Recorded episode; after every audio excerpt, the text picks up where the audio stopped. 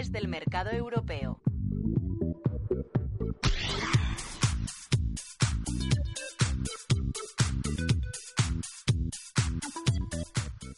Volvemos a mirar al IBEX 35 para ver eh, cómo lo está haciendo. Pablo García, director de Caras Alfa Value. Buenos días. Hola, buenos días. Un IBEX 35 que parece estar eh, un tanto atascado, eh, como decimos también a la espera de esas palabras del Banco Central Europeo, en donde me decían esta semana que hay poco margen para que no actúe.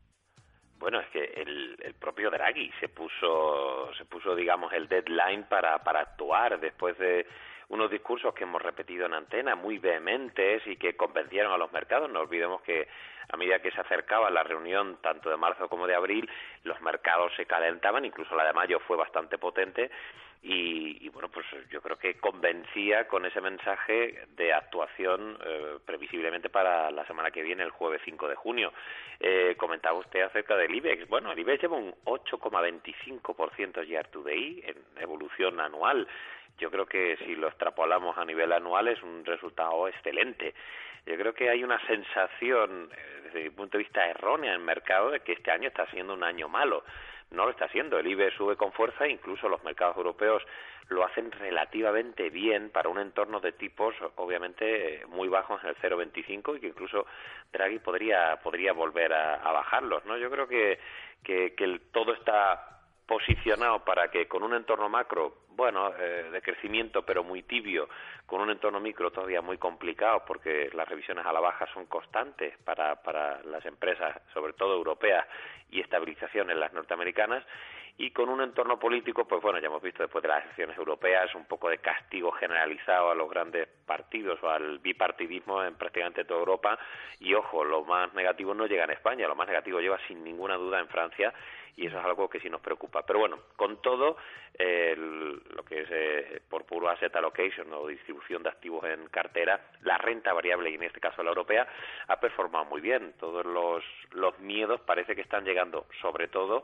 eh, en el plano de la renta fija, que tanto hemos comentado, ¿no? que, que el riesgo estaba en la renta fija desde hace más de un año. Así que, con todo, yo creo que hay que seguir posicionados los mercados europeos y que esta vez sí vamos a tener algo más que un discurso vehemente por parte del Banco Central y vamos a empezar a actuar. Previsiblemente no habrá quantitative easing, pero sí habrá, eh, pues sobre todo esas medidas que son más previstas, ¿no? Los depósitos negativos para que circule la liquidez que sí se ha puesto en mercado, pero que no circula. Por esos depósitos ahora en 0%, incluso antes estaban en positivo.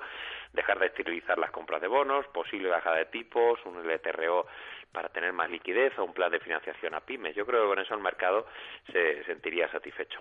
Tenemos esa reunión del Banco Central Europeo para la próxima semana, el próximo 5 de junio. Y en cuanto a empresas, me gustaría preguntarle, eh, bueno, por unas cuantas. El, primero sería Bankia, porque desde hoy el FROP eh, puede plantearse una nueva desinversión. Recordemos que hoy termina ese plazo de 90 días durante los cuales eh, el FROP no podía vender acciones de Bankia tras esa primera desinversión que realizó el pasado 28 de febrero bueno, ya se cumplió justo esta semana también el primer año de recapitalización y yo recuerdo hablar con muchos clientes institucionales internacionales que nos preguntaban por el fenómeno Bankia y por la oportunidad de entrar y la verdad es que la reestructuración ha sido extraordinaria. Eh, ahora, bueno, pues el lock-up de los 90 días pasa y vamos a tener una colocación. El secretario de Estado de Economía, Fernando Jiménez La Torre, aseguraba que, bueno, que estaban estudiando distintas opciones. Ya le digo yo que la, la única opción que están estudiando es cómo colocar posiblemente el 11%. Eh, y yo creo que va a ser más pronto que tarde. Por lo tanto, la presión sobre Bankia, ayer la vimos en una jornada muy negativa, hoy eh, sorprende esta subida del 0,88%, pero creo que cualquier inversor que quiera estar posicionado en Bankia tiene que tener en cuenta que en el corto plazo tiene una presión vendedora, por lo tanto es esperar, estar fuera del valor y ver cómo el mercado absorbe, que esperamos que lo haga. Quizá también como la anterior, los los rumores comentan que podría exigirse en torno al 7,5% de descuento sobre el precio eh, antes de la colocación, por lo tanto, insisto, yo creo que hay que estar fuera del valor para aprovechar la oportunidad cuando haya, cuando haya esa colocación. También tenemos que arrancar la venta del negocio de Barclays en España. Tendremos que ver también cómo se va desarrollando. Bueno, sí, Barclays es un valor que nos gusta y que podría empezar a coger momentum, pero dicho esto, la estrategia internacional es tan mala o peor como la de Marks Spencer. Es decir, las compañías inglesas es verdad que tradicionalmente lo han hecho especialmente mal en su expansión por Europa. En el caso de la banca comercial, ya conocemos la salida de, de Lois, que es un histórico en, nuestras tierras, y en el caso de Barclays, pues una nueva decepción de, no saber eh, gestionar bien la banca comercial en, nuestro en nuestro país y no lo digo yo lo digo la salida de los bancos británicos en, en España a pesar de, de bueno del de, ese componente turístico que claramente tenemos y muchos ingleses viviendo aquí. Así que, bueno, pues es, es reconocer el error, que es algo, que es algo sabio, y, replegar alas, ya no solo en España, sino en el resto de países donde han hecho banca comercial. Así que, bueno, interesante pues por lo que pueda caer para el resto de, bancos. Todavía tenemos varios procesos, como el de Cataluña eh, Ban, eh, que está vendiendo también su división, ya lo hizo BMN en, eh, en, la parte del territorio catalán, etcétera, etcétera. Así que, bueno, una nueva oportunidad para los depredadores, ¿no? Que están ganando cuota de mercado en España y un reconocimiento a una, a una mala, a una mala gestión por parte del equipo de Barclays España.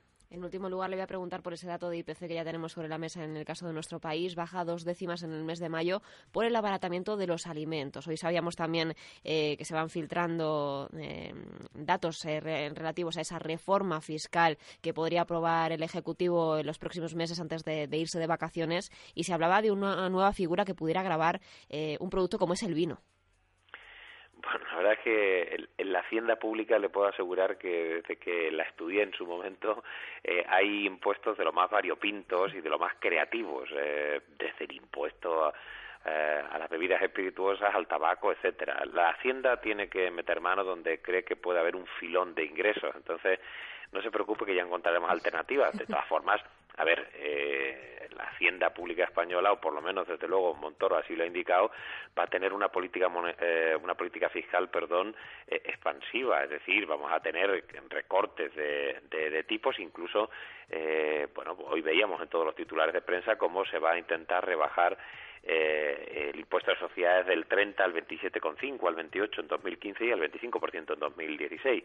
De alguna forma lo tendrán que compensar, pero yo creo que poco a poco se va saneando las cuentas públicas, muy poco a poco, y todavía eh, la deuda sobre, sobre el PIB sigue incrementándose, pero bueno, yo creo que la, la capacidad y sobre todo con el recorte de los tipos de interés a largo plazo por debajo del 3% hacen que sea mucho más eh, liviano el poder eh, el poder eh, conseguir los objetivos de déficit marcados por Europa. Bueno, digamos que es una anécdota el tema de, este tipo de, impuestos, pero las bebidas espirituosas ya tienen un impuesto bastante elevado. Pues Pablo García, director de Caras Alfa Value, muchas gracias por repasar con nosotros la actualidad del mercado europeo. Que tenga un buen fin de semana y le escuchamos el próximo viernes. Gracias, hasta luego, adiós.